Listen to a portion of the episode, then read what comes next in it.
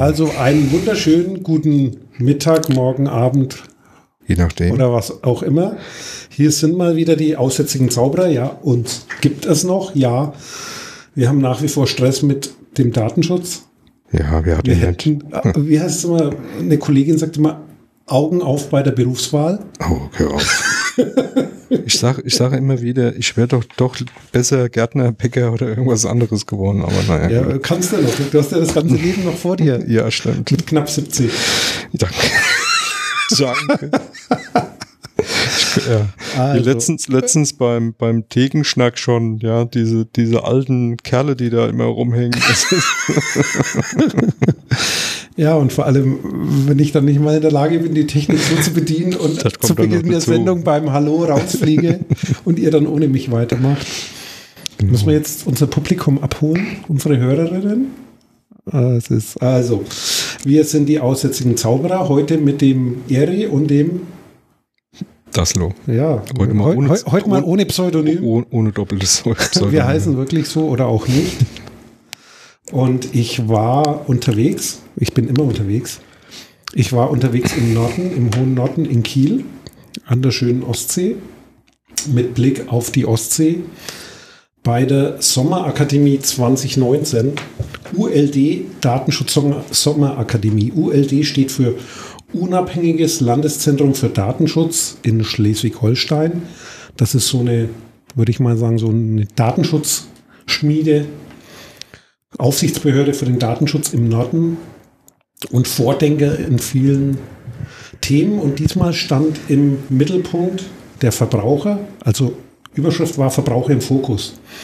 Es ging um das Thema Datenschutz beim Kunden. Die Veranstaltung ist einmal im Jahr, da kommt man hin, wenn man irgendwie Berufsdatenschützer ist, wenn man privat ist, irgendwie schließen sie einem aus, wenn man nicht in Schleswig-Holstein wohnt. Das sind auch ein bisschen komische Teilnahmebedingungen. Wenn man aber irgendwie nachweisen kann, dass man zu einer Firma gehört, kann man da hingehen und es ist sogar bezahlbar. Notfalls kann man es privat bezahlen. 70 Euro ist nicht die Geht. Welt. Und dort trifft man eigentlich alles, was so Rang und Namen hat im Datenschutz. Unter anderem einen Vortrag vom Jan-Philipp Albrecht, den man ja kennt, wenn man sich mit Datenschutzgrundverordnung auseinandersetzt. Das ist der Mensch, der in Brüssel bei der EU das Projekt Datenschutzgrundverordnung gestartet hat. gemanagt hat. Gestartet hat es die Kommissarin, die Vivian Ja, Redding, aber er war der, würde ich mal sagen, der Datenschutzmanager, der dafür gesorgt hat, das hinzubringen, oder das Gesetz zustande zu bringen, was eine super Leistung ist. Und äh, ja, wer das sehen will, also da auch ein Tipp, ich werde es verlinken, da gibt es einen Film drüber, der heißt Democracy. Und dort ist sozusagen mehr oder weniger begleitet dieser Prozess. Und da kann man mal sehen, ja, wie schwierig es ist und was das für ein Kompromiss ist, sowas zu machen, weil ja viele meinen, das wäre sowas Einseitiges und so. Da ist aber Wirtschaft und alle möglichen gesellschaftlichen Gruppen beteiligt. Und das ist echt sehr spannend. Aber auch nur, glaube ich, wenn einen das Thema interessiert, weil wenn zum Beispiel einer wissen will, was machst du den ganzen Tag, was ist denn eigentlich dein Job, dann sage ich, guck dir den Film an, so fühle ich mich jeden Tag, Aber- weil im Prinzip tue ich sowas ähnliches, nur im kleineren. Ja, äh, wer zufälligerweise Wochendämmerung hört, ähm, da hat, ähm, wurde das auch mal vorgestellt und der Film hat nämlich auch noch einen weiteren Vorteil, auch wenn man sich jetzt für Datenschutz nicht interessiert, der zeigt auch noch mal relativ gut, wie Gesetzgebung in Europa generell Genau. funktioniert. Stimmt, da wird es auch erwähnt, habe ich gehört. Ich höre ja auch. Ja. Ich zahle nur nicht so viel, dass ich am Abspann genannt werde. Ich zahle ein bisschen weniger. So ist, so ist er. Ja, ja. Okay, also zurück zum Thema Verbraucher. Der Jan-Philipp Albrecht ist ja jetzt, äh, hat einen neuen Job. Der heißt jetzt Minister für Energiewende, Landwirtschaft, Umwelt, Natur und Digitalisierung des Landes Schleswig-Holstein. Also äh, so ein halber Zungenbrecher. Deswegen macht er nicht nur Datenschutz, hat aber da vorgestellt, wie kann man quasi äh, ja, Bürger in die Lage zu versetzen, Information zu kriegen, Informationsfreiheit. Also wie lässt man die Daten des Landes Schleswig-Holsteins frei, könnte man jetzt sagen. Manche waren enttäuscht von dem Vortrag, habe ich so in der Diskussion mitgenommen. Ich fand ihn okay, denn wenn man bedenkt, dass er auch noch Energiewende, Landwirtschaft, Umwelt, Natur und Digitalisierung hat, also ist das nur ein Teilaspekt, hat er wahrscheinlich den ganzen Tag genügend zu tun und ist da jetzt nicht mehr in einem Thema so tief drin wie bei der DSGVO. Und die haben bisher die meisten Daten in Deutschland auch schon online gestellt und glaube ich auf dem richtigen Weg. Und das ist so ein Punkt. Ganz wichtig, wie kannst du frei sein, wenn du keinen Zugriff auf freie Information hast? Und das ist für mich so einer der, ist ja einer der sieben Aspekte des Datenschutzes. Wenn ich es hinkriege, verlinke ich auch das. Freier Zugang zu Informationen und das ist definitiv so. Ich habe es in ganz vielen Podcasts die Woche gehört. Ich habe es nur leider schon wieder vergessen. Ich glaube, ich bin überarbeitet.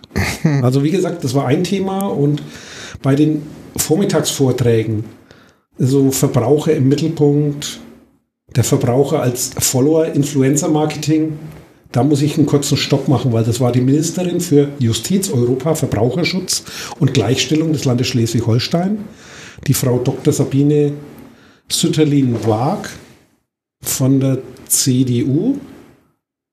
Und die ist aufgefallen, denn die hatte im Gegensatz zu allen anderen einen besonderen Vortragsstil. Sie hatte keine. Kurze Frage, jetzt nicht Overhead-Projekte und Folien, oder? Nee, sie hatte gar nichts von den gleichen, sondern sie hat eine vorbereitete Rese, Rede abgelesen. Okay. Naja. Und die hat sie auch noch nicht mal selber geschrieben. Und die war, geil. das war, das war wirklich so Neuland und Vergangenheit. Die kam aus der Vergangenheit und das ist, das hat gepasst zur CDU und zu allem, was ich so kenne an Diskussionen, Community, Datenschutz, Podcasting. Ja. Das war voll bedient, dieses Klischee. Die hat erstmal erklärt, dem Publikum, das waren in der Regel fachkundige Leute, die waren im Durchschnitt okay, Deutschland ist Datenschutz schon ein bisschen lang am Diskutieren. Der Altersdurchschnitt war jetzt nicht zu jung, aber das sind auch Zuhörer unter 30 viele dabei gewesen. Studenten, Studentinnen, ähm, Nachwuchs, auch ein paar ältere Semester bis hin zu Rentner, aber die sind im Thema drin und die sind engagiert meistens, die dort sind. Und die hat erstmal erklärt, was ein Influencer ist und nee, was YouTube ist. Das erinnert mich, also ich, ich finde abgelesen. Ich finde ich finde das, ich finde das deswegen mal ganz interessant, weil ich ähm, äh, kann mich noch gut daran erinnern, ich hatte mal die Gelegenheit, ähm, im, im Havanna Club in Frankfurt ähm, als Gast äh, irgendwie be bewirtet zu werden. Und da war unter anderem ein Vortrag, so eine Vortragsreihe, unter anderem war da der ehemalige Verfassungsschutzpräsident. Das ist jetzt, äh, wann war das? Das war Ende der 90er. Ja. Und ähm, der hatte dann einen Vortrag zu halten und ich meine, auch Ende der 90er hat kein Mensch mehr Overhead-Projektoren verwendet sondern irgendwie PowerPoint oder irgendwie, ja, so. Und der kam dann wirklich ähm, mit einer Sekretärin, hatte eine, vielleicht kennt das noch jemand, der älter ist, so eine Rolle durch ja, ja, die die, Rolle. Die, diese Rollen, ja. Ich kenne das so von eine Rolle Lehren. dabei. Mit Dann 70 musste, kennt man das. Dann, dann hatte das ja angekündigt, hat tatsächlich jemand so einen Overhead-Projektor aus irgendeiner Schule geklaut, keine Ahnung, hat ihn da hingestellt, der hat diese Rolle einge, eingespannt, nee, nicht selbst, sondern seine Sekretärin hat das getan. Und er hat sich dann vorne hingestellt, hat einen Vortrag gehalten, die Sekretärin musste, hat dann immer Handzeichen gekriegt, wie sie weiterrollen musste. Und dann kam die Frage irgendwann auf, kriegen wir denn auch irgendwie ein Handout? und es gab's wirklich. Ne? Das Handout habe ich mir sogar aufgehoben, das habe ich heute noch im Schrank stehen. Das waren diese, äh, kennt Eine ihr Kopie von der Rolle? Nee, nee, doch, äh, der, der, waren das dann Papyrusrollen wie in der... Nee, es ist wirklich unglaublich. Wenn einer noch älter ist, kennt er vielleicht noch die, äh, die. die frühere Möglichkeit, Spiritus. genau, diese Spiritus-Kopierer. Äh, wie hießen die Dinger, die, die Rotationskopierer, wie ja, hießen die? die ich komme jetzt nicht mehr auf den Namen, die haben gestunken wie die ja. Die hatten wir früher in der Grundschule so ungefähr. Spiritus einfüllen ja. und dann drehen. Genau. Matrizen einspannen. Ja, ne? so blau, blau, so Blaufolien, äh, blau, wie Durchschlagspapier hat das ausgesehen. Da wurde dann drauf äh, im Prinzip geschrieben, geschrieben. oder mit der Schreib und Schreibmaschine ohne und Farbband. Das, genau, und dann wurde das genau und dann wurde das durchgeleiert und das, Wie hießen die Dinger? Äh, ich komme jetzt auch nicht drauf. Auf jeden Fall so in dieser Art kannst du dir das vorstellen. Kamen dann einzelne Blätter, die waren mit der Hand zugeschnitten und einfach oben zusammengeheftet. Und es hat dann jeder in die Hand gekriegt. Du hast da echt gesessen, hast gedacht, okay, da, wir sind jetzt wieder irgendwie in den 60ern oder so. Und das Schärfste war, dieser ganze Vortrag auch damals, das war, äh, die Russen sind schuld, ne, so diese ganze kalte Krieg-Kram halt, ne, so, das war also wirklich total neben der Spur. Aber so ein bisschen erinnert mich das daran. Also jemand, der sich da hinstellt, eine, äh, eine Vortragsrede von jemand anderem vorliest und dann den Leuten vollkommen undifferenziert erstmal erklärt, was Influencer, was das Internet eigentlich ist, weil die Leute, die da sitzen, ja möglicherweise erstmal abgeholt werden müssen. Das ist, ähm, ja, und das beim ULD ist schon wirklich, ähm, ja, hat schon was. Ne? Aber Eintritt haben die, ja doch, 70 Euro hat es gekostet. Ne? Mittlerweile, die verlangen, seitdem die CDU an der Regierung ist, kostet es was. Ja. Aber ja. Also ich gucke gerade äh, hier in der Wikipedia, das könnte ein Hektografiergerät sein. Das hat irgendwie ich kenne den Begriff nicht, aber ähnliche Apparate sind Mimeographen, Autographen, Chromographen, Multigraph, Kilograph. Naja. Das sind auf jeden Fall Matrizen. Ja, ja, genau. Matrizenkopierer. Auch Matrizendrucker in der ja. EDV und ja. ja. Aber das war jetzt wieder ein Abschweifen vom Thema, aber das ist ja. Kommt alles wieder.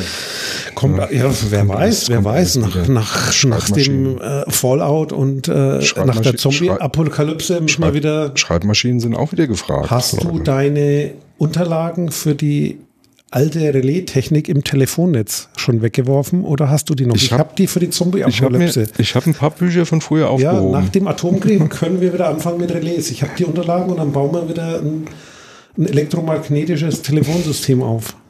Warum? Im übernächsten Leben.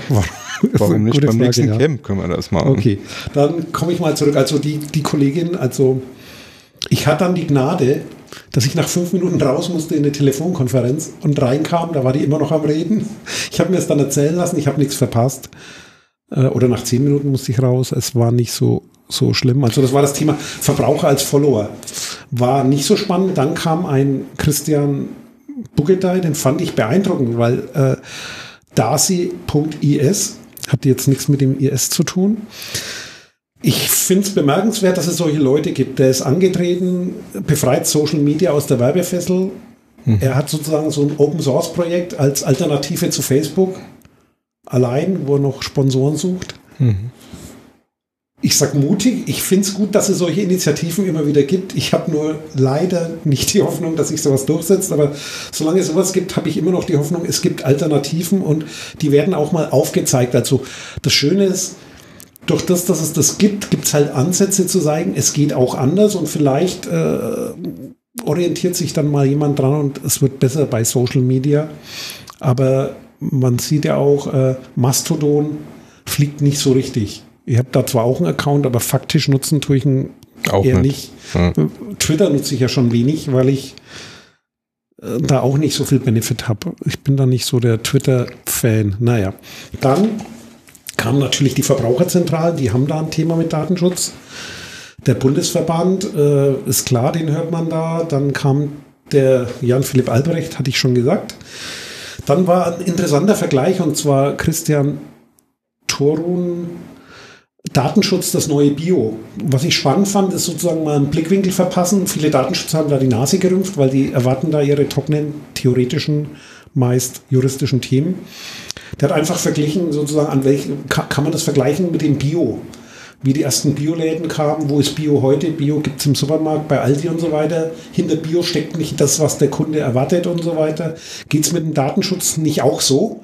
Und das fand ich wirklich einen interessanten, spannenden Vergleich. Das kann man sich mal ansehen, denn das, da ist viel dran naja, und viel könnte projizieren dass sich der Datenschutz dadurch verändern wird, dass er halt Mainstream ist oder populär ist oder durch DSGVO in aller Munde ich sehe das ich nicht mehr das Thema ist, wie er früher mal war. Ich, ich sehe das ähm, von daher schon mal interessant, weil das Bio ist ja, auch wenn ähm, es äh, Bio ist ja in dem Sinne nicht wirklich Mainstream. Ja, also kriegst zwar in jedem Laden kriegst du irgendwie jetzt Bio angeboten und weißt nie, ob Bio drinsteckt. Das ist ja beim Datenschutz ähnlich. Das ist genau der Punkt. Ja. Weiß er auch nicht. Aber was was mein, für mich schon mal so eine Parallele ist, die sehr interessant ist, man zu beleuchten, ist, das Bio ist ja auch so eine ja, wie soll ich sagen, jetzt nicht abwertend gemeint, also nicht wirklich abwertend gemeint, so ein bisschen natürlich doch schon, aber so dieses elitäre Gedue, ne? So das Bio, das hat sich ja früher keine Socke leisten können, das hat ja dreimal so viel gekostet wie, wie, wie das normale Essen, sag ich mal.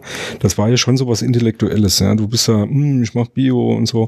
Reformhaus. Und, und, ja, so Reform, ja, aber auch selbst Bioläden, ja? auch so ja. Bioläden oder selbst Bio-Bauernhof, da sind Leute hingegangen, die gebildet waren. Der normale Mensch, sage ich jetzt mal von nebenan, der hat da eher die Nase gerümpft. Also wenn ich so bei uns in der Gegend, wie ich angefangen habe, so ein bisschen vegan äh, mich mal eine Zeit lang zu ernähren, da war das total außergewöhnlich. Ja, ein Bioladen, da bist du also wirklich, äh, es war halt wie in der Apotheke einkaufen. Und so ein bisschen hat ja Datenschutz auch so, finde ich schon so dieses, dieses Ding, ähm, echt drüber nachdenken, ähm, sich da, äh, ich sage jetzt mal auch Gedanken drüber, jetzt mal so reflektieren und so, da, da brauchst du schon einen gewissen Grundstock an äh, Offenheit und Bildung und so. Jetzt, ich sage jetzt mal, der normale Mensch ist froh, wenn er irgendwie das Brot auf den Tisch kriegt und äh, nicht äh, halbtot ins Bett fällt, wenn er von der Arbeit kommt. Der hat da jetzt keinen Bock, sich über Datenschutz da noch Gedanken zu machen. Der ist froh, wenn er mit Facebook irgendwie dann noch mal ein paar lustige Katzenvideos sehen kann, was auch immer. Das ist ja zumindest mal so ein Bild, was einem äh, schon so anspringt. Und das andere ist dann halt, ähm, also die können sich damit auseinandersetzen und ähm, letztendlich dann auch nutzen. Und das kostet halt auch Aufwand und Geld. Und Aufwand ist ja auch Geld, ne? also im Sinne von, du musst da Zeit zu haben, äh, Zeit hast du nur, wenn, wenn du dir Freiräume schaffen kannst, Freiräume kannst du dir eigentlich nur schaffen, wenn du drei Jobs oder zwei Jobs machen musst, damit du dein, dein als alleinerziehende Frau oder irgendwie dein Kind äh, äh, durchbringst, ja, das ist mal äh, so, ja, Punkt. Äh, jemand, der äh, gucken muss, dass er jeden Tag irgendwie was Warmes auf den Tisch bekommt, ähm, der befasst sich, denke ich mal, weder mit Bio noch mit, äh, mit Datenschutz. Ja. Also von daher gibt es da schon auch Parallelen, also mehr so in diese Richtung. Definitiv, ja. weil ich erlebe ja auch gerade die Industrialisierung. Das heißt, Juristen, die nicht unbedingt jetzt sozusagen die, die sieben Aspekte des Datenschutzes, wie wir sie mal vorgestellt haben, aus einer ethischen Sicht, äh, sage ich mal, leben, sondern die halt einen Gesetzestext interpretieren und umsetzen für für Geld, ja. Mhm, ja. gegen Geld Leistung erbringen, äh, juristischen Sachverstand. Und das ist eine Art Industrialisierung. Und das ist so ähnlich wie bei Bio. Das ist sozusagen das Bio, das du bei Lidl, Aldi und Co. kaufst, mhm. wo ein Verbraucher eventuell assoziiert, glückliche Kühe, irgendwie keine Massentierhaltung und so weiter. Heißt es halt nicht, sondern da gibt es ein Zertifikat wann darfst du es Bio nennen? Ja. Und es ist halt genau eingehalten und, und genau juristisch so abgesichert und ja. das ist dann auch Massentierhaltung. Das, das heißt ja nicht, dass das okay ist und beim Datenschutz hast du genau dasselbe. Das kriegst du auch, den genau. Datenschutz ja, verkauft im Paket als Abo für 9,99 im Monat oder so. Da kann halt nicht dahinter stecken, dass sich einer ernsthaft dafür interessiert und dir das anguckt, sondern der verkauft dir ein Bündel von Online-Schulungen, irgendwelchen Schulungsvideos, die allgemein das Thema ein bisschen erklären. Der, der gibt dir vorgefertigte Mustererklärungen, ob die jetzt passen oder nicht. Da wird halt die Adresse angepasst, so dass du formal nicht angreifbar bist, aber das zumindest was so ja. unsere Leidenschaft ist oder unser, unser Los ist, die befassen sich dann nicht aus dem Blickwinkel damit. Meistens nicht. Ich will da nichts unterstellen, aber sowas kommt halt hoch. Das, das ähm, mag ja auch okay sein. Also das kommt halt wirklich drauf an, wie bist du da unterwegs. Also der, normal, aus, ja. der normale, äh, ich sage jetzt mal Vereinschef, der da irgendwie eine Webseite irgendwie zu pflegen hat oder so, der muss jetzt nicht unbedingt den, den, den super Datenschützer Rechtsanwalt finden, der ihm da jetzt ganz individuell da irgendwie was zusammenschneidert. Da haben wir ja auch mal was vorgestellt, da vom Heise Verlag, dieses DSGVO-Heft, äh, was sie da rausgebracht wo da wirklich mal so an der Praxis orientiert ein paar Tipps waren, wie geht man damit um und so. Das für so normale äh, ich sage mal Kleinstbetriebe und Vereine absolut okay. Ähm, mag passen, aber ich, ich äh, habe hier gerade die Woche auch wieder so einen schönen Zeitungsbericht äh, gesehen. Es gibt halt Leute, die mittlerweile ähm, richtig Geld damit verdienen, äh, zum Beispiel Pseudonymisierung. Also so, wie kannst du vor dem Big Brother flüchten? Ja? Also die bieten da Schulungen an und, und, und Lehrgänge und, und, und Präsentationen. Da, die kosten dann schon mal so, ich sage jetzt mal ab 250, 300 Euro wo du dann im Prinzip gezeigt bekommst, wie du dem dem Aluhut dem, ja, so, ja, nicht, Digital. Nee, also schon, schon ähm, professionell, ja. Also es ist jetzt nicht so der Aluhut und vollkommen abgedrehter Schwachsinn oder so. Das hat schon was, ja. Das ist auch, das hat auch Hand und Fuß. Das war schon auch ein Profi. Aber es geht letztendlich darum, um Geld zu machen. Ja. Also das ist, das sind keine Tipps, die ein normaler Mensch braucht, sondern es sind dann schon eher Tipps, wie wenn einer so eh schon am Rande der Paranoia durch die Gegend läuft, weißt du so. Und So dann wie wir. Jetzt so, so wie wir, aber wir, gut, wir können dem noch was Wir können erzählen. Aluhüte falten. genau.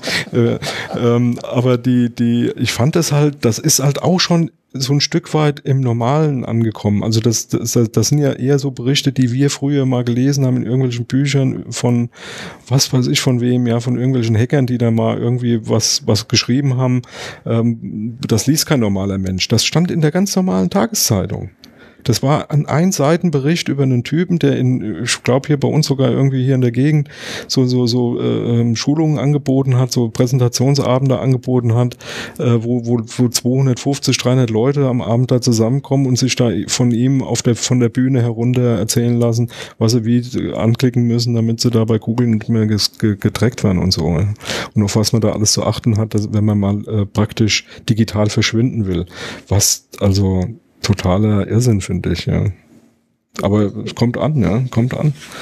Nee, auf jeden Fall. Das ist, äh, wenn du Geld verdienen musst, ist, ist auf jeden Fall so. Und dann kam das Highlight. Ja. Wobei, die haben da jetzt schon also Kritik an den ULD, weil das hätten wir besser gendern können. Praxiserfahrung eines Artikel 15 Power Users. Eigentlich müsste es heißen, eine Artikel 15 Power Userin. Was ist Artikel 15? Da geht es um das Thema Auskunft. Auskunft. Das heißt, liebe Firma, erzähl mir doch mal, was du über mich hast. Wer uns regelmäßig hört und auch mal auf ein Chaos Communication Veranstaltung geht, kennt das. Da hat die auf Twitter die Katascha, die Katharina Nukun, hat das Thema vorgestellt, äh, was haben denn die Firmen so über uns? Das war quasi der Kurzvortrag, ein bisschen abgedatet vom Kongress. Also wir werden es verlinken. Auf dem Kongress hat man die Langversion.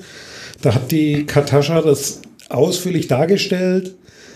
Was kriegt man an Daten zurück? Wie hoch ist der Stapel Papier?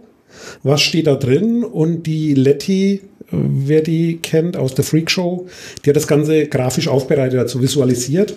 Und das ist echt ein super Vortrag. Ich habe dann auch bei den Diskussionen hinterher die Links zu dem Video verteilt für die Leute, die mehr wissen wollten.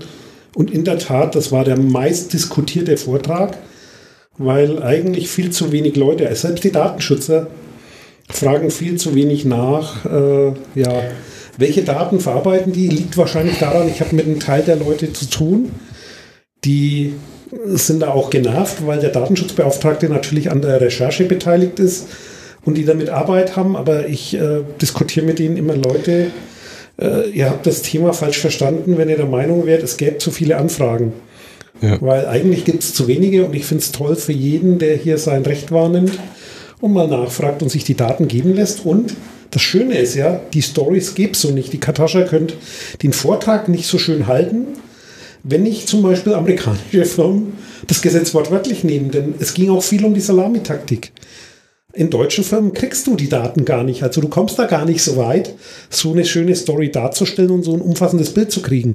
Ich würde sagen, das liegt nicht immer daran, dass die deutschen Firmen oder die europäischen die Daten nicht haben, sondern die rücken sie nicht so leicht raus, weil sie zu viele Datenschützer haben und andere Juristen, die davor sitzen und Salamitaktik ja machen. Naja, wo, wobei ich will das ein bisschen im Schutz nehmen. Also zum, zum einen, äh, erstmal so zum ersten Punkt.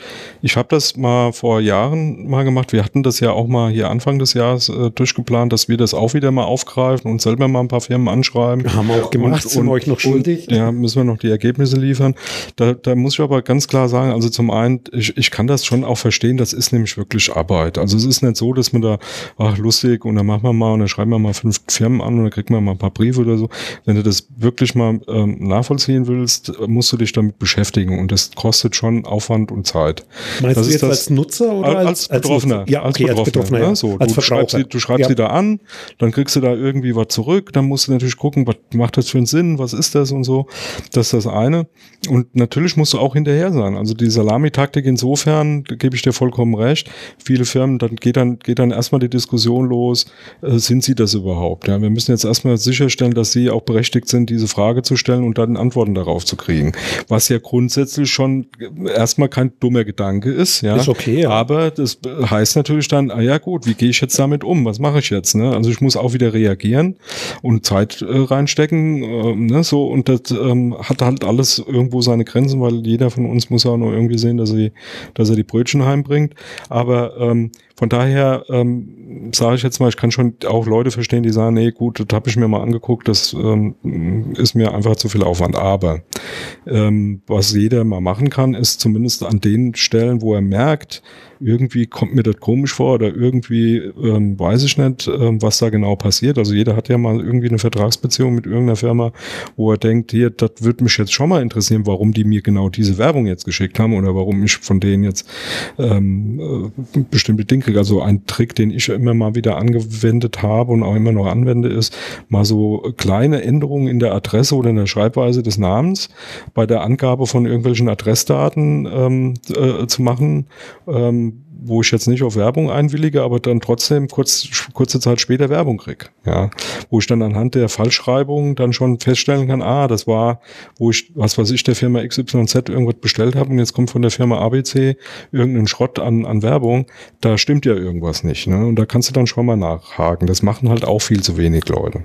Ja. Und das zweite, ähm, was äh, natürlich schon ein Thema ist, ähm, ich glaube, also da bin ich nicht ganz der Meinung, Salamitaktik, ähm, weil das kann man auch anders sehen, nämlich was interessiert mich, also was viele falsch verstehen, ist bei der Beauskunftung, dass, dass das bedeutet, Inhalte zu schicken. Also im Sinne von, wie das Facebook da mal eine Zeit lang gemacht hat, ich glaube, wir machen das immer noch. Du kriegst eine CD, wo alles drauf ist, was sie von dir haben. Das ist nicht die Frage der Beauskunftung. Die Frage der Beauskunftung ist, was habt ihr von mir und zu welchem Zweck verarbeitet ihr die, wie? Ja. Und äh, nicht, was habt ihr von mir und schickt mir jetzt bitte alles, was bei euch in der Datenbank von mir drin ist. Das hat nämlich ja, so wie Folge, die Schufa auskommt, ja, so, meinst du, ne? Ja. ja. weil das, weil das natürlich erstmal, was will ich damit? Also äh, ist mal grundsätzlich erschreckend. Ja klar, da kriege ich eine DVD, da sind Millionen Datensätze von mir drauf. Ja, da bin ich, bin ich geschockt, ja, kann ich sein. Das, aber das ist jetzt keine neue Erkenntnis, die ich da gewinne. Das, das weiß ich äh, schon ziemlich lange, dass sie ziemlich viel von mir haben. Äh, was mich viel mehr interessiert ist, ähm, wozu, also was ist der Zweck, ähm, was ist der Weg? Und ähm, ist, da, ist da eine Rechtsgrundlage da oder ist da keine Rechtsgrundlage zu da? Und da brauche ich nicht die DVD mit einem Datenbankabzug, wo, alle, wo, wo mein Name irgendwie drin vorkommt, weil der, das bringt mir nichts, das macht mir nur eine ganze Menge Arbeit. Und ähm, letztendlich äh, den Aufwand, den die beiden da jetzt getrieben haben, finde ich super. Ich finde auch äh, die Erkenntnisklasse, das kann man dann ja auch mal machen, aber ich würde das nicht machen. Also erstens habe ich überhaupt nicht die Fähigkeiten dazu, mir da grafische Auswertung so aufzubereiten ähm, und zum anderen, ähm, ja, dann weiß ich, okay, die haben da irgendwelche Daten und da könnte man drauf schließen, dass ich XYZ, weiß ich nicht, keine Feuerzeuge brauche, weil ich nicht mehr rauche. Äh, super, ja. Also da, da hat, also worauf ich raus will, ist eigentlich, das sind schon Grenzen, ja. Also wo, wo ich dann sage, okay, da muss man sich über Sinn und Unsinn von solchen, von solchen Beauskunftungen natürlich schon auch mal Gedanken drüber machen. Und äh, ich bin felsenfest davon überzeugt, dass es sehr, sehr häufig eben genau zu diesem Missverständnis kommt. Da wird dann alle, aller mögliche Krempel aus der Datenbank gezogen, das wird dann irgendwie dir zur Verfügung gestellt. Damit kannst du in der Regel nichts anfangen. Was sagt dir das? Ja, also du hast eine DVD voll mit irgendwelchen einzelnen Nullen und schön. Also von daher kann ich das schon auch nachvollziehen, wenn Firmen eben nicht DVDs verschicken, sondern sagen, okay, wir haben, sie haben mit uns ein Vertragsverhältnis und das sind die Informationen, die wir von ihnen haben und die verarbeiten wir aus dem, dem Grund und dann ist mir das als Auskunft vollkommen ausreichend. Wir, ja, auf jeden Fall und wir sollten zumindest mal ich will es jetzt nicht versprechen. Wir müssen das wir mal machen jetzt. Einen ja. halben Podcast zu dem Thema auf Halde liegen. Ja. Und die Rückläufe sind mittlerweile da, die müssen wir in die zweite Hälfte packen. Das liegt jetzt an unserem Zeitkoordinierung. Ja. Absolut. Schön finde ich auf einer der Folien stand, wer die sagt, er hätte noch nie gelogen, dem traue ich nicht mein Sohn. ja, soll von Wilhelm Busch sein. Also, das waren jetzt so die Vorträge. Ich werde da die Hauptseite verlinken, da findet man alles und pack auch das äh, äh, Video vom, vom Kongress drunter. Ja. Was noch und, eine, ja. Ja, mach du. An, an eine Anmerkung, die ich da noch habe, was äh, einfach mal so ähm, ganz nebenbei. Also was, was der ULD da äh, macht, ähm, ist natürlich schon, ähm, die stellen die, die Vortragenden vor, die Präsentation, fall, falls denn vorhanden, nämlich von der äh, tollen äh, Frau Sabine Sütterlin. Ja, die hat ja auch keine ja, der hat, Da gibt's natürlich auch keinen Vortrag, ne? äh, finde ich natürlich dann auch bemerkenswert. Aber ähm, klar, auch daran merkt man dann, wie sowas dann läuft. Aber, Aber ihren Lebenslauf findet Le Lebenslauf, ja, Proberlebenslauf ist da. Und ein Bild von ihrer Bewerbung wahrscheinlich. Ja, das ist schon ein paar Jährchen her, würde ich sagen. Da war sie doch, oder ist die Tochter, kann natürlich auch sein. Auf jeden Fall, ähm, die Präsentationen sind da. Nee, was mir auffällt, das ist einfach mal so ganz nebenbei, ne? wenn, wenn du dir anguckst, äh, Kongress, Chaos Communication Kongress. Äh, das ist eine andere Camp, Liga. Ne, absolut andere Liga. Das ist zwar alles irgendwie so aus der, ich sage jetzt mal, äh, selbst organisierte äh, Nerds, die sich treffen und einfach mal tun, bis hin in zu HD-Videoqualität, ähm, Mehrspur. Genau, Mehrspur, Ton mit äh, Übersetzung und ähm, Gestensprache ja, und weißt du, eine ja, und, und, und wenn nicht live, dann spätestens eine Stunde später irgendwie online und mit Video und allem drum und dran.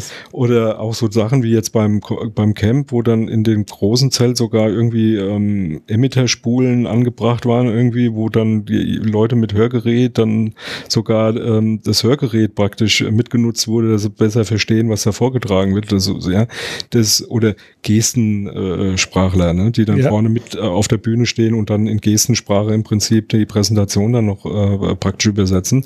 Ähm, Entschuldigung, also, da hätte ich mir jetzt vom ULD aber schon erwartet, dass da wenigstens hier und da mal ein Video zu sehen ist. Ja. Äh, die machen Live-Videoübertragung. Okay. Im offenen Kanal Kiel. Aha, okay. Aber und zeichnen sie das auf, oder was? Äh, das finde ich gut. Die haben auch Räume. Da wird auch vorher erklärt.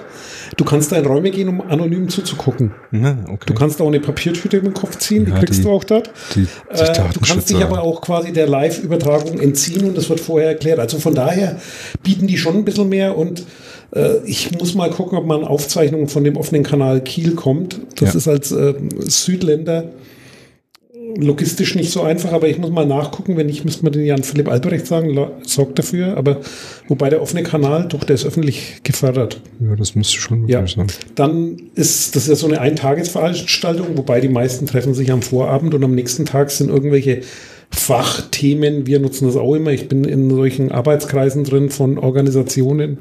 Wir nutzen das auch immer, um dann im Anschluss dran sozusagen Tagungen zu machen, weil die Leute sowieso vor Ort sind und es sich anbietet.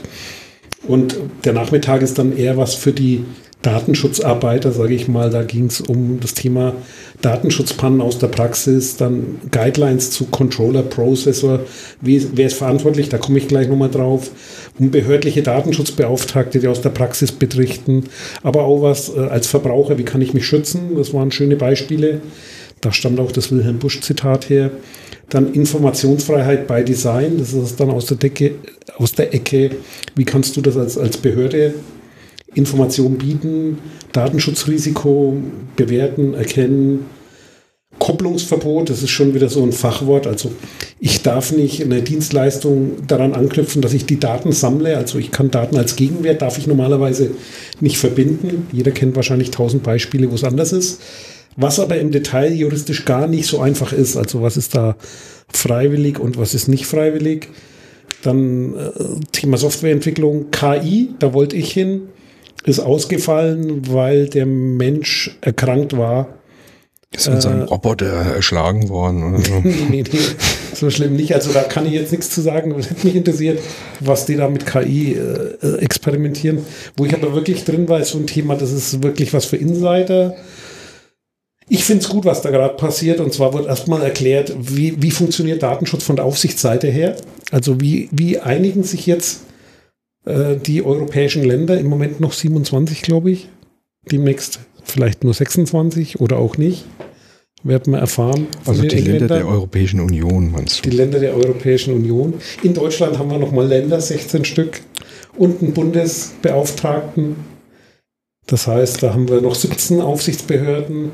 Und wie arbeiten die zusammen? Wie wird das zusammengeschlossen? Da gab es früher eine sogenannte Artikel 29 Arbeitsgruppe, die Working Group WP29. Äh, das ist jetzt der Europäische Datenschutzausschuss, EDSA, beziehungsweise European Data Protection Board, EDPP oder I, wie heißt das dann? EDPB. Ich tue mich damit schwer, weil in Franken haben wir nur ein B. nee, ihr habt zwei Bs. Ja, ein B und ein B halt.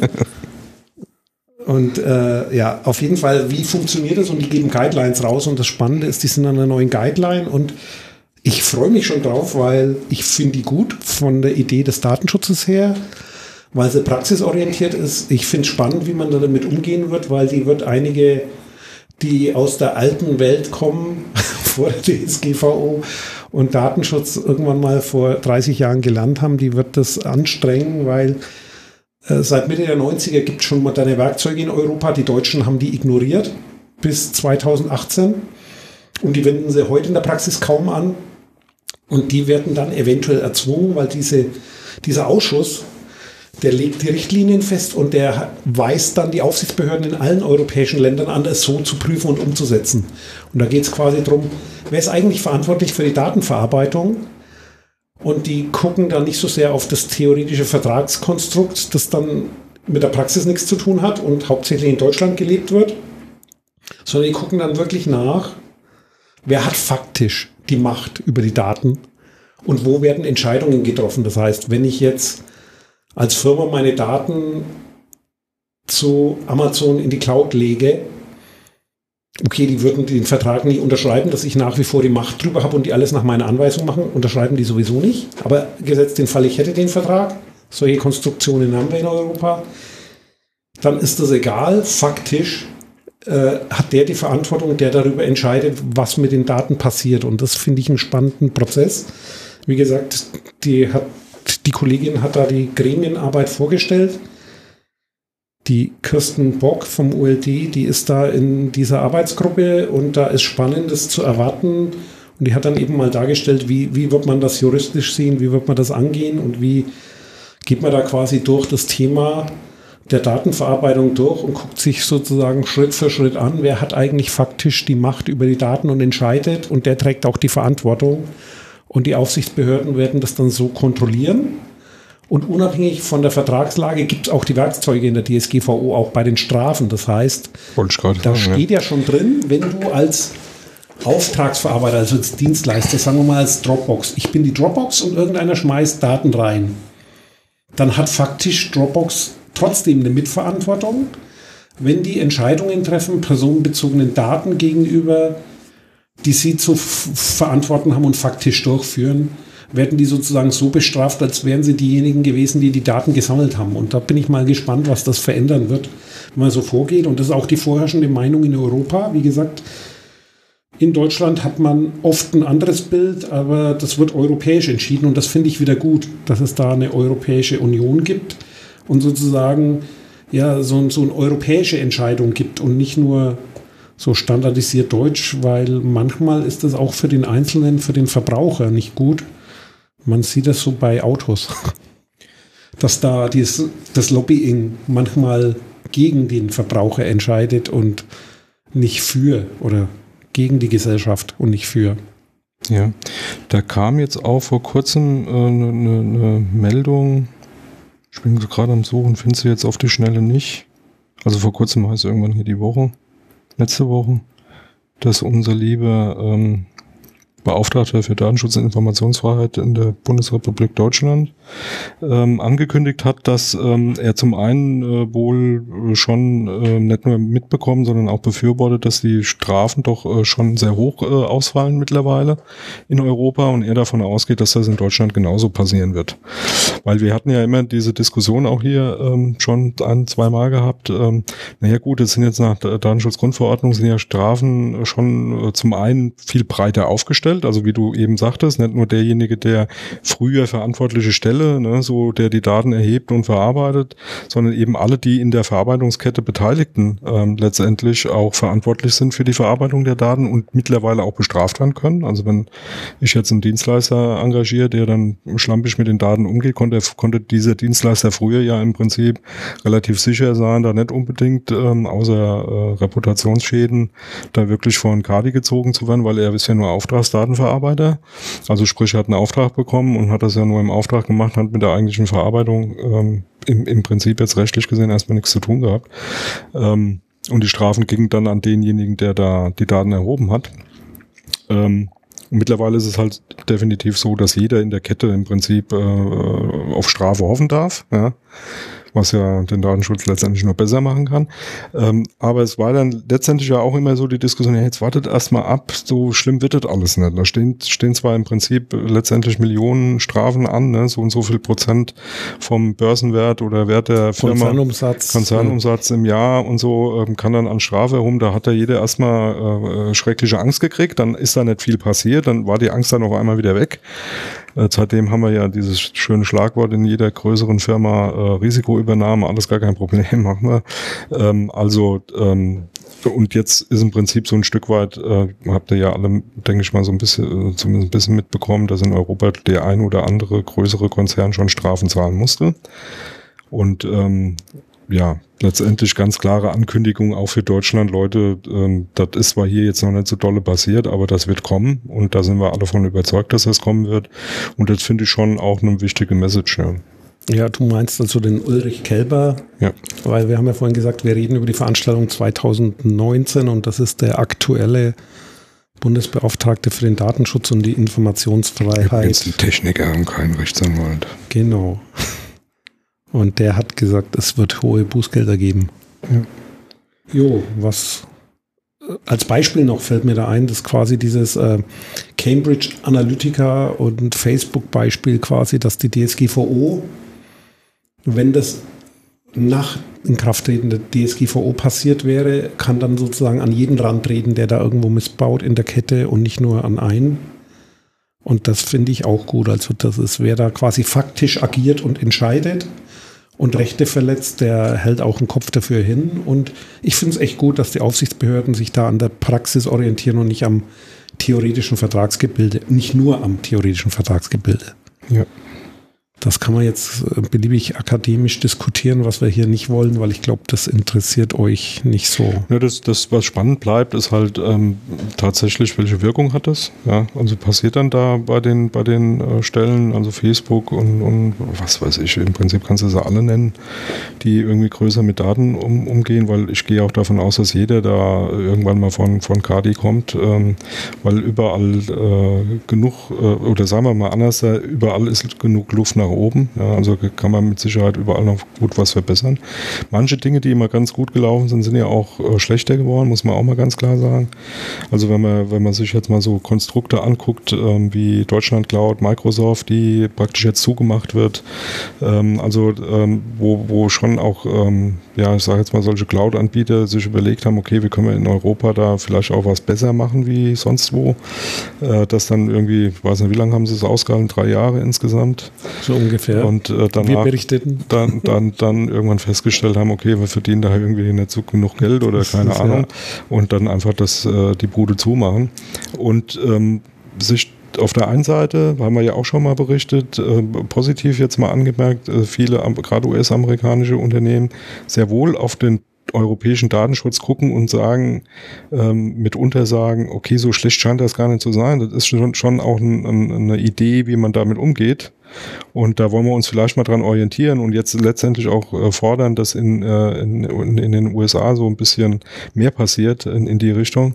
Auf der anderen Seite auch dann tatsächlich immer wieder ähm, die Dinge mitkriegst, äh, die da total schief laufen, wie jetzt zum Beispiel Kisten da mit diesen Smart Speakern, die, äh, wo dann irgendwelche Leute halt die Gespräche mitgehört haben, um da Qualitätssicherung oder immer noch hören oder, oder immer noch ja, hören. Und, was äh, weißt du, was da an Mikrofonen, die eingebaut sind? Die, die, ähm, also nur so nebenbei habe ich jetzt einen ähm, Werbeprospekt bekommen hier von der Deutschen Telekom. Die haben ja jetzt auch so einen so einen Speaker da rausgebracht. Zu IFA haben sie da irgendwas beworben. ja, ja, kriegst du ja sogar für günstig und so, die haben immerhin äh, eine Einwilligung drin. Also du kannst das ähm, untersagen. Also du kannst dann im Prinzip ein Kreuzchen machen, ja, du willst zur Qualitätsverbesserung, dass Leute beitragen, sich, dass die dass, mithören. Dass sie mithören und das auswerten oder du machst das Kreuzchen halt nicht. Also musst du, glaube ich, sogar ein Opt-in.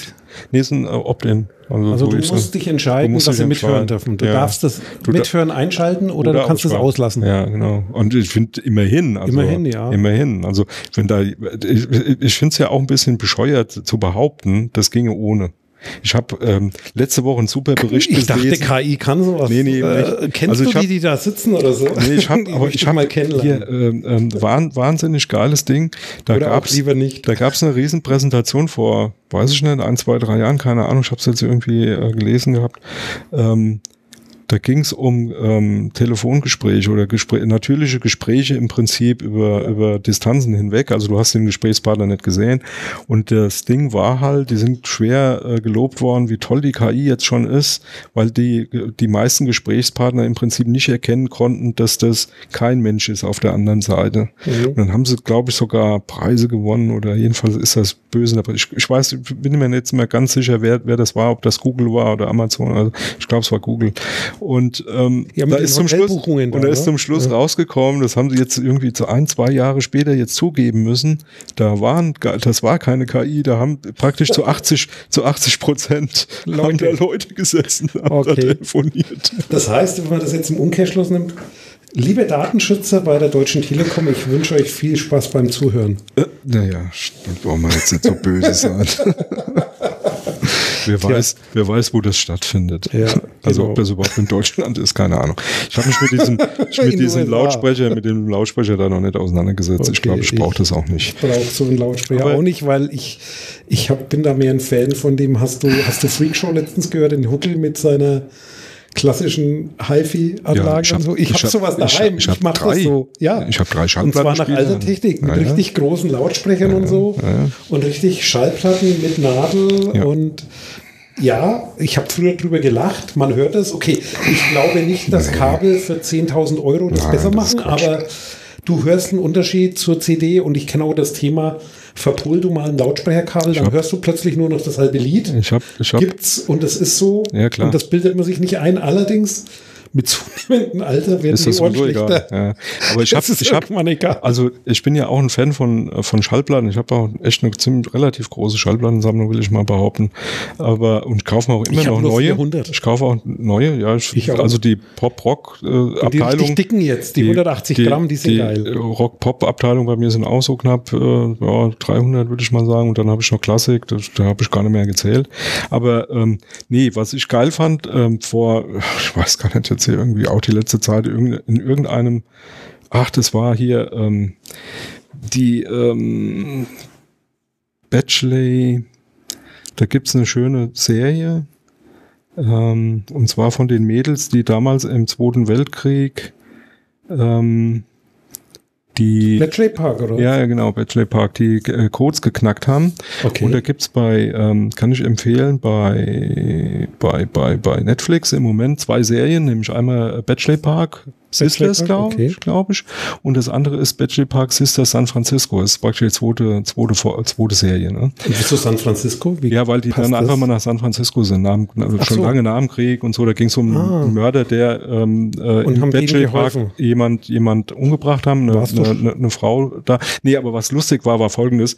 Und dann, ähm, also ist inhaltlich schön, weil Frauen, die ähm, echt was auf dem Kasten haben, so diese ganze Atmosphäre, es spielt so in den 50er, 60ern, ähm, kann man sich angucken. Aber was richtig geil war, da war dann ein Mädel, die, der, die hat mit zwei Jungs zusammen gewohnt in San Francisco, so äh, wohngemeinschaftsmäßig. Und die zwei Jungs sind ihr tierisch auf den Zenkel gegangen, ja. Und sie hatte halt so eine alte Stereoanlage. Also nee, eben nicht Stereoanlage, sondern sie hatten einen alten Schallplattenspieler in so eine, in so eine, in so eine, in so eine Kon Konsole. Ich bringe jetzt aus dem Konzept, erzähl ja, weiter. In so einer, in so einer. Musiktruhe, ne, hat Ja. man das früher genannt, Musiktruhe. Musiktruhe, ne? ja. Da haben sie auch oben Wer Deckel aufmachen, so, ja. Und ähm, jetzt pass auf, und die, und die kamen heim, ne? Und die zwei Jungs machten sich an ihrer Musiktruhe zu schaffen und ähm, erzählten ihr dann voller Freude, äh, hier, wir haben es dir jetzt umgebaut, das Ding ist jetzt Stereo, gell, und hier kannst du sogar Stereo hören, dann Schallplattenspieler, wir haben jetzt eine Stereonadel eingebaut und alles umgebastelt und so und wunderbar, hört ihr das mal an, toll. Und sie total erbost, baut das wieder zurück zu Mono. Jeder, jeder Depp, jeder Depp weiß, dass der Dynamikumfang bei Mono-Schallplatten viel größer ist wie mit Stereo. Ah, geil, Ihr geil. macht mir hier die ganze, den ganzen Sound kaputt und so, hat sich total aufgeregt. Und das hat mich daran, an diese Diskussion, die ja auch so Vinylfreaks heißt- haben, die, der Dynamikumfang bei Schallplatten ist größer wie von CDs. Ja, das stimmt tatsächlich. Das heißt, aber es ist fatal zu behaupten, dass eine Schallplatte sich besser anhört wie eine CD, weil das ist definitiv nicht so, weil es ist erstmal eine Frage der Definition, was besser ist. Genau. Ja. Also was Das ist heißt immer- besser? Ne, so. Aber Wer fand misst, ich, fand, misst, misst fand und ich traue lustig, nur der, dem das Messsystem, das, das war- du selber gebaut das, hast. das war deswegen so richtig stark, fand ich richtig geil, weil es so eine richtig schön typische Anspielung war. Sie äh, kommt aus einer Zeit, wo Mono halt noch, Ja. das, das war das Stereo von heute, das Schwarz von, von heute war da, damals halt Mono, ne? Und die haben das umgebaut auf Stereo, dachten, sie hätten ihr jetzt was richtig Gutes getan und haben direkt eine reingekriegt, weil nur sie hat so auf das Alte gestanden und wollte das auch wieder haben, ne? Und naja, so mussten Das sie wieder zurückbauen. mo momentanen Lautsprecher hier nur einen im Raum und dann vernetzt. ist gar nicht Kommt- so schlecht, weil es kommt- ist ja Mono. ja, wobei das nicht stimmt. Mono aus sieben Lautsprechern. Ja, Ja, ja, das das- stimmt nicht. Aber ich habe dich gerade aus dem Konzept Ja. gebracht. Guck dir das. Ich zeige gerade ein Foto, das müsste man als Episodencover nehmen. Das ist ein Haus, das ist ein Hotel. Wo steht das in welchem Land? ja, in England. Sieht man sofort, ne? Weil man sieht es daran, was siehst du jetzt? Beschreib's. Naja, ein Waschbecken, eine Badewanne. Ja, gucken wir ans Waschbecken hin, was.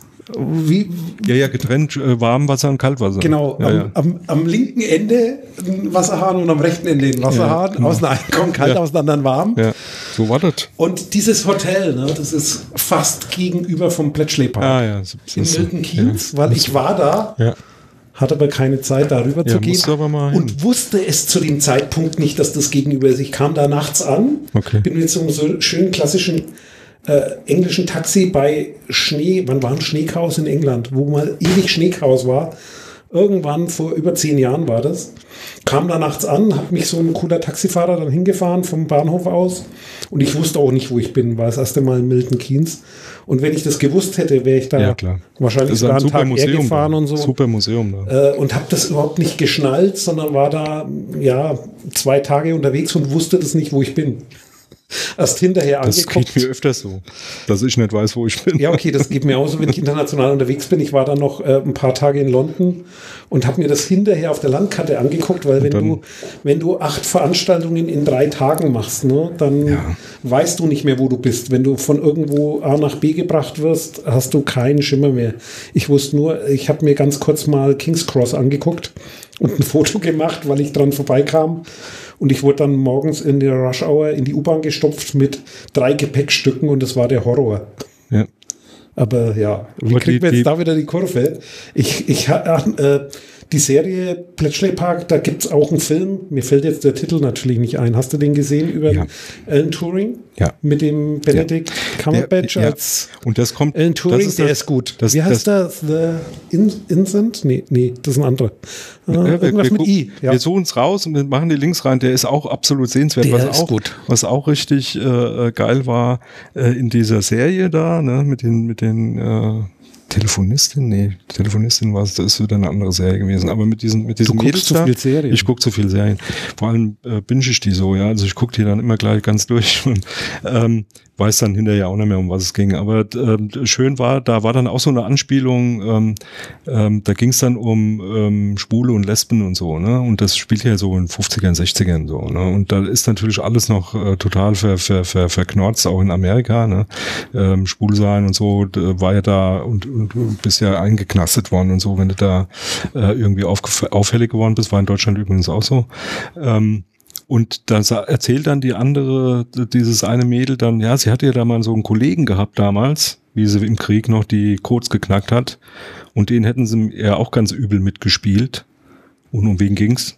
Alan Turing. Genau. The Imitation Game, ein streng ja. geheimes Leben von 2014. Sehr sehenswerter Absolut. Film, habe ich mit meinen Jungs letztens angeguckt. Und da kommen wir auch wieder auf die Relais, Alter. Ja. Da waren alle, die ganzen Rechner damals, die sie da benutzt haben, dir, das war viel Mechanik. sind wir die viel, Könige mit viel unserem Mechanik und viel Relais. Ja, das ist also. Das, wie heißt das Standardrelais der Telekom war, wie hieß das? 48?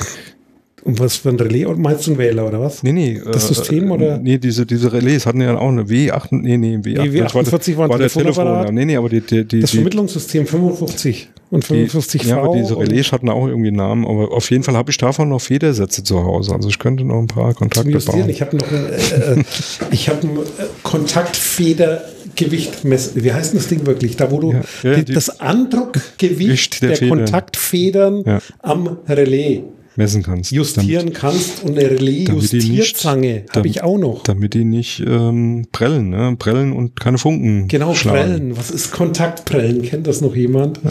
ja, wir hatten ja die Idee mit, mit unserem dritten Zauberer hier mal über den Bandwurm.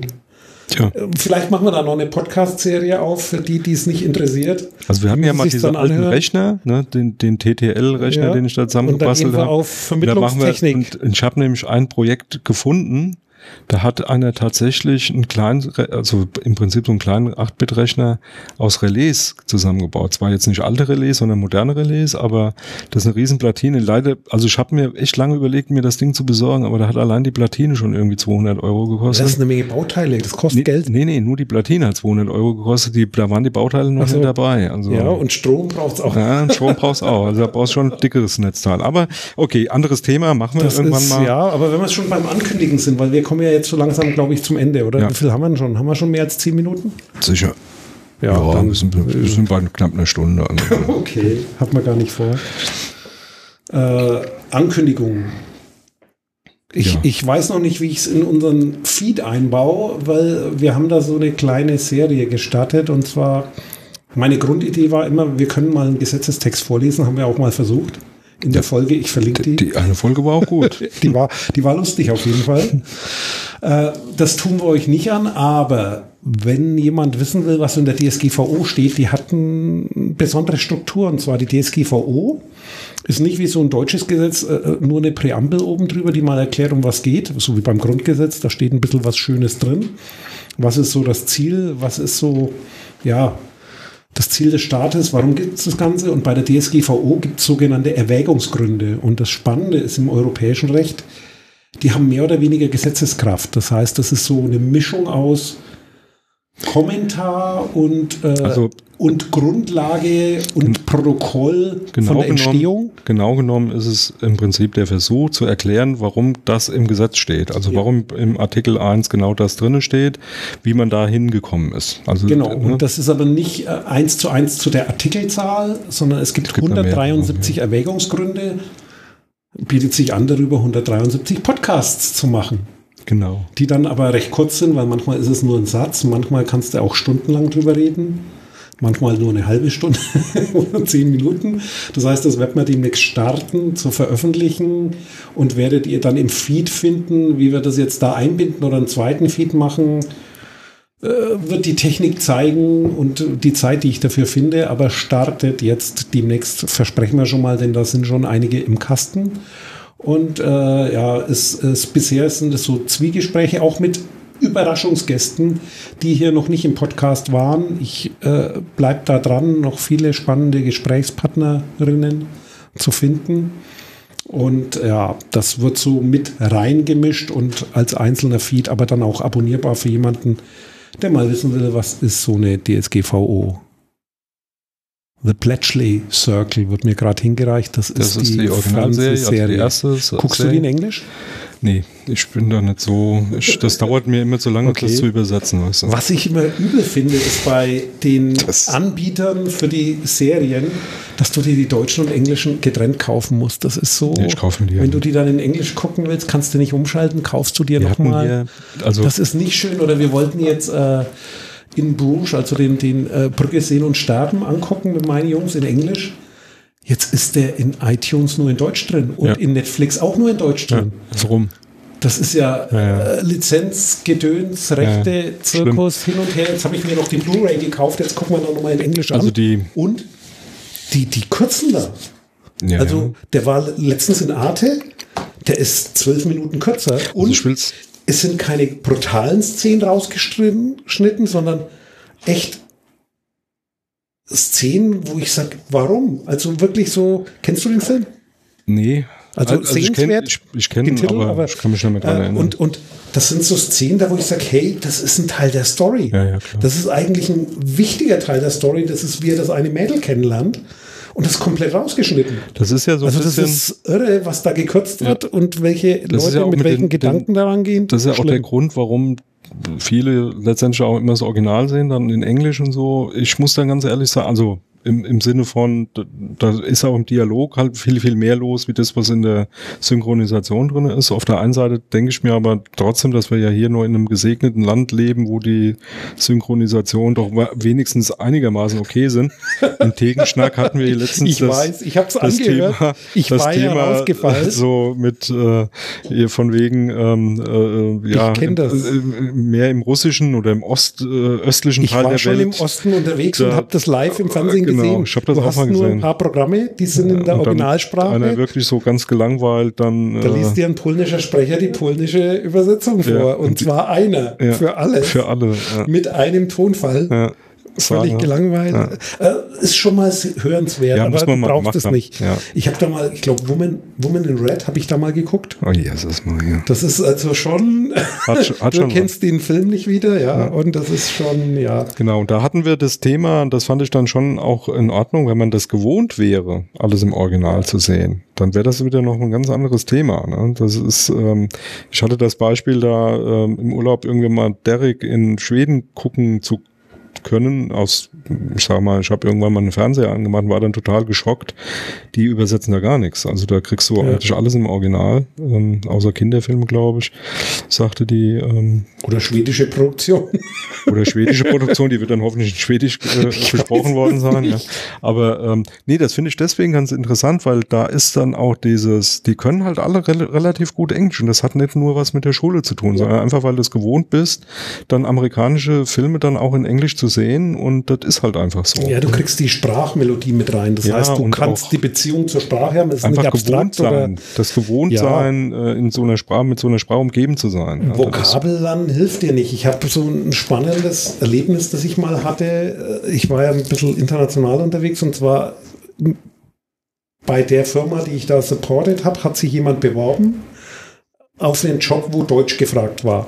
Jetzt hatten die das Problem, äh, in dem Land gab es nicht, äh, in der Firma gab es keine Deutschsprachigen außer mir.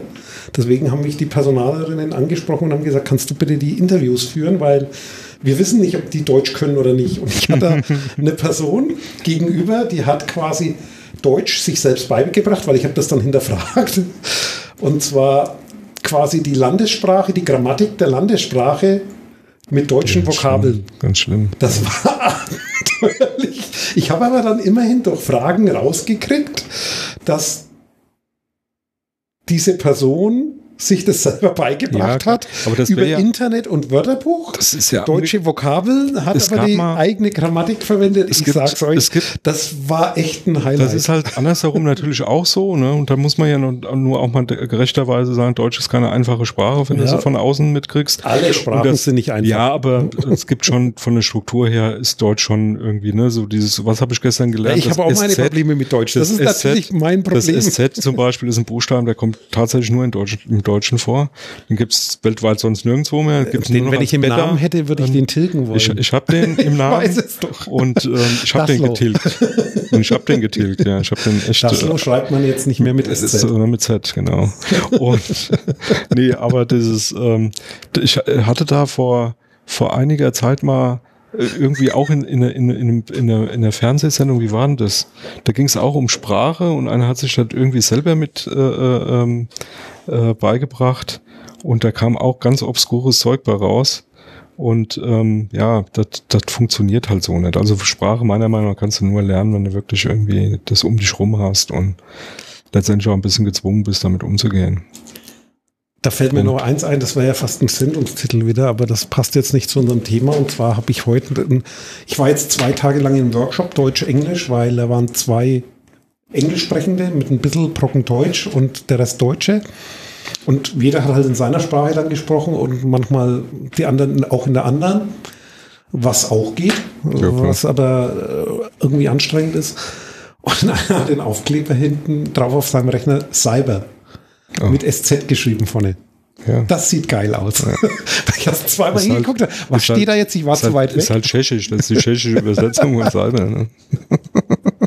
Hat mir auf dem Camp übrigens auch. Ne?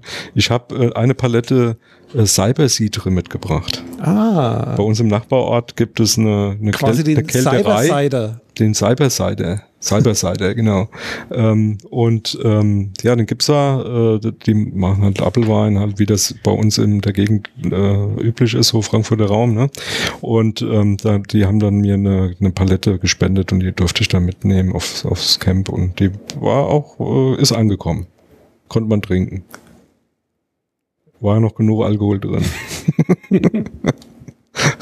ja, und ähm, um wegen Ankündigungen, also das machen wir ne, mit, den, mit den Erwägungsgrundsätzen. Und äh, das nächste Thema ist, Leute, seht zu, dass ihr Karten kriegt für den Communication-Kongress im Dezember. Ähm, und ja, dass wir uns da vielleicht auch mal in einer, in einer größeren Runde zusammensetzen können, das wäre ja auch mal eine Aufgabe. Das wäre auch eine also, Aufgabe, oder? Sowas wie ein ja, gut, bei uns werden nicht viele kommen, aber so Hörertreffen würde mich ja schon mal interessieren. Hörertreffen, da können wir uns das, dann wird von weiter weg erstmal gucken, wer da so alles kleinen, kommt. An so einen kleinen Tisch setzen. Ja, brauchen wir vier nee, Stühle. Ja, vier Stühle, ja, haben wir, da können wir direkt wieder mal einen aufnehmen, weißt du so. Im Sendegarten wie das letzte Mal. Ja. Oder das vorletzte Mal oder das vorvorletzte Mal oder wann auch immer. Jo, okay, dann. Sind wir durch. Und ja, haben wir irgendwas vergessen? Sicher haben wir was vergessen. Aber ist ja nicht so schlimm, weil wir haben es ja vergessen. Macht's gut. Tschüss. Dieses ciao. Angebot ist keine Rechtsberatung und vollständig subjektiv. Zu Risiken und Nebenwirkungen lesen Sie die Gesetzgebung und fragen Ihren Datenschutzbeauftragten oder Rechtsanwalt.